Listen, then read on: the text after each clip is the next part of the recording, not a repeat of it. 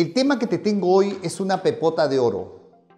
Pero es una pepota de oro no porque te voy a enseñar una técnica, sino para que te haga reflexionar cómo influye fuertemente las costumbres de la familia, las costumbres del barrio y sobre todo en estas épocas de diciembre. Estoy pensando, por ejemplo, en este momento, cuántas miles y miles de personas se afanan por regalar a todo el mundo y lo peor es que no tienes recursos. Pero tienes que quedar bien ante la sociedad de tu familia. Y entonces hay una tarjetita que se llama plata del banco, que son las tarjetas de crédito, y la revientan en estas fechas. Las revientan. Regalo para acá, ropa para... Tengo que... Eh, ropa nueva, este, imagen, comprando cosas. Y entonces te endeudas todo el año 2019 pagando esa bendita tarjeta que no es tu plata a unos altos intereses. El mes de diciembre es el mes de consumo. Y, la televisión, las redes sociales, todos te venden de que tienes que comprar, tienes que comprar. Y como todo el mundo compra, entonces tú no te quieres quedar en la saga, atrás. Tienes que comprar también, aunque sea con la tarjeta. Pero eso no es solamente, ese es uno de los problemas que aparecen en diciembre. Pero hay otros que ya están tan encarnados que a veces te las crees. Y como vivimos en una sociedad de costumbres y cosas, hay ciertos ritos que hacemos y la creemos que vamos a conseguir dinero de esa manera. La desesperación, por ejemplo, por comprar el calzón o el calzoncillo amarillo, porque ese calzón y ese calzoncillo amarillo, esa prenda íntima, te va el año 2019 va a darte buena suerte. Y si a las 12 tú no estás con tu calzoncillo amarillo, no vas a tener suerte todo el 2019. Como consecuencia, no vas a tener dinero. Y ese calzoncillo amarillo te va a permitir todo el año 2019 tener plata. Tienes que comer 12 uvas. Tienen que ser 12. Porque cada uva representa enero, febrero, marzo, abril y cada uva significa que vas a tener felicidad y dinero. Y tienes que comer 12 uvas. De esa manera está garantizada tu prosperidad para el año 2019. También recuerdo que era una cosa así de que tú tenías que andar en tu billetera un dólar. Un dólar, viejito, antiguo, un dólar.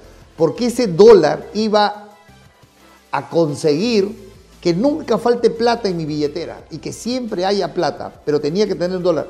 Y si ese dólar se rompía o algo, yo sentía como que algo faltaba y tenía que comprar un dólar para que haya plata todo el año en mi billetera.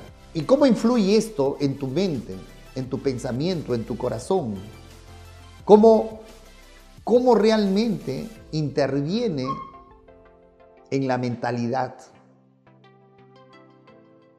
Porque si realmente esto te diera dinero, entonces te imaginas cuántos millonarios habría en el mundo, porque mucha gente hace ese tipo de cábalas. Y el problema está que nos confía inconscientemente en eso y no hacemos nada. No proyectamos una vida financiera para el próximo año, no, no hacemos absolutamente nada. Ese es el gran problema que te tiene amarrado inconscientemente y que tú no produces y no generas dinero. Y no te preocupas por prepararte, no te preocupas por hacer cosas que realmente generen plata. Entonces piensa, reflexiona, ¿cuántas veces nos hemos creído este cuento? ¿Cuántas veces hemos creído en esas cábalas y cábalas que dicen, no, eso es un juego? Mentira, porque sí influye en la persona. Conozco gente que compra un, ah, compra un, este, un boleto de lotería de Estados Unidos o de acá y, y cada noche se cree ganador. Y compra y compra y compra. La otra vez entré a una farmacia y vi a una persona que invertía, le dijo 40 soles y, Y al patita se le veía como que no era de recursos y sacó sus 50 soles y, 40 soles le costó, que más o menos son unos 13, ah, 14 dólares, que estaba apostando a una, donde tú marcas, que se llama goleador o gol, algo así, donde marcas quién va a ganar, quién va a meter el gol, qué jugador va a ser. 40 soles, generándose las expectativas de que él va a ganar eso. Lo que no sabe la gente es que está comprobado que de cada 10 jugadas, 9 gana la casa. Y, en vez de gastarse la plata en eso, debería de ahorrar esos 40 soles y cada vez que quiera jugar, ahorrarse esos 40 soles, 50, 100. Y en un año te aseguro que tendría plata para invertir.